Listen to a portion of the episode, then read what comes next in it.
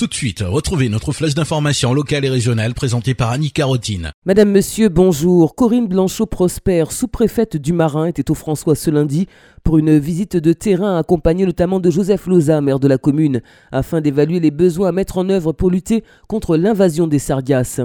Les visites se sont succédées dans plusieurs quartiers de la commune avec une attention euh, toute particulière portée à Frégate Est 2 où les conditions sanitaires sont préoccupantes. Corinne Blanchot-Prosper. Nous travaillons d'arrache-pied sur euh, le site de Frégate de Est, qui est le site où l'impact sanitaire est le plus important, puisque la, semaine dernière, nous avions eu des, taux de 5 ppm.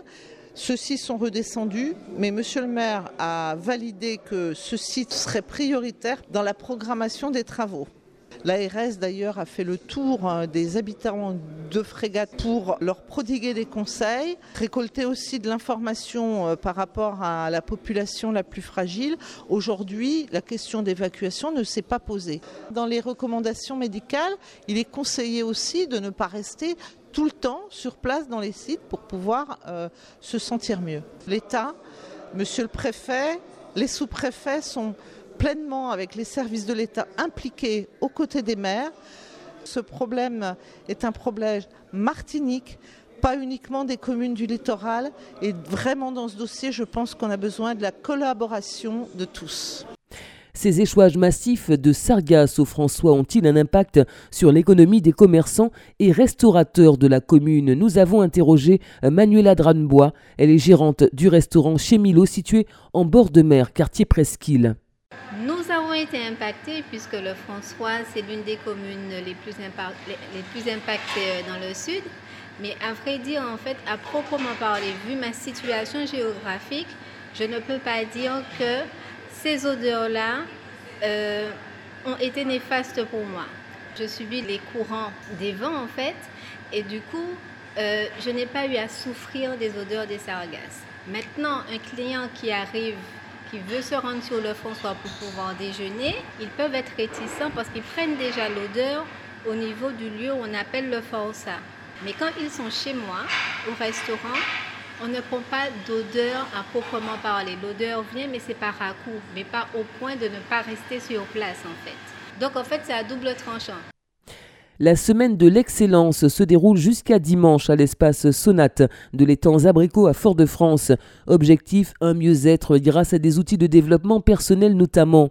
Initié par Marie-Noël Fredoni, coach certifié en programmation neurolinguistique, cet événement se déroule en présence de professionnels du Canada et de la France hexagonale. Au programme des conférences, ateliers, cours ainsi qu'une formation sur le thème dynamique au sein du système familial.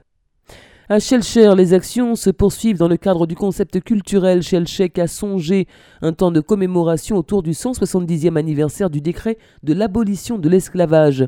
Ce mercredi, la ville invite le public à l'ouverture de l'exposition intitulée Les grandes figures de la liberté qui débute en ce moment à la résidence euh, La Liberté à Ravintouza.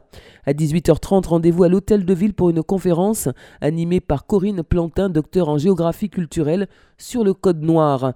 Corinne Plantin est également membre du laboratoire archéologie industrielle, histoire, géographie, développement, environnement de la Caraïbe à l'Université des Antilles. Elle fait également partie de l'équipe pédagogique de l'Institut catholique européen des Amériques. L'association Traces et Traditions Créole organise un bal titane et matador ce dimanche dans les jardins de Berthaud de l'habitation Guédon au Saint-Esprit. L'idée est avant tout de faire revivre l'époque de nos aïeux en proposant dans le même temps une exposition de tenues, mobilier, objets et ustensiles d'antan. Il s'agit de la sixième édition de cette manifestation qui s'inscrit dans une démarche de transmission du patrimoine culturel martiniquais auprès de la jeune génération. Pour tout renseignement, un numéro de téléphone est à votre disposition, le 06 96 38 50 54. Sachez par ailleurs que l'association Traces et Traditions Créole recherche de nouveaux adhérents. Le Lions Club des Trois-Îlets organise une marche sur le parcours santé de Sainte-Luce ce dimanche à partir de 6 heures autour du thème Lutter contre le diabète. Cette manifestation est menée en collaboration avec France Alzheimer Martinique dans le cadre de ses œuvres sociales. Pour toute information et inscription, contactez le 06 96 77 70 72 ou le 06 96 0021 35. C'est la fin de cette édition de la mi-journée. Merci de l'avoir suivi. Excellent après-midi à toutes et à tous à l'écoute de Radio Sud-Est.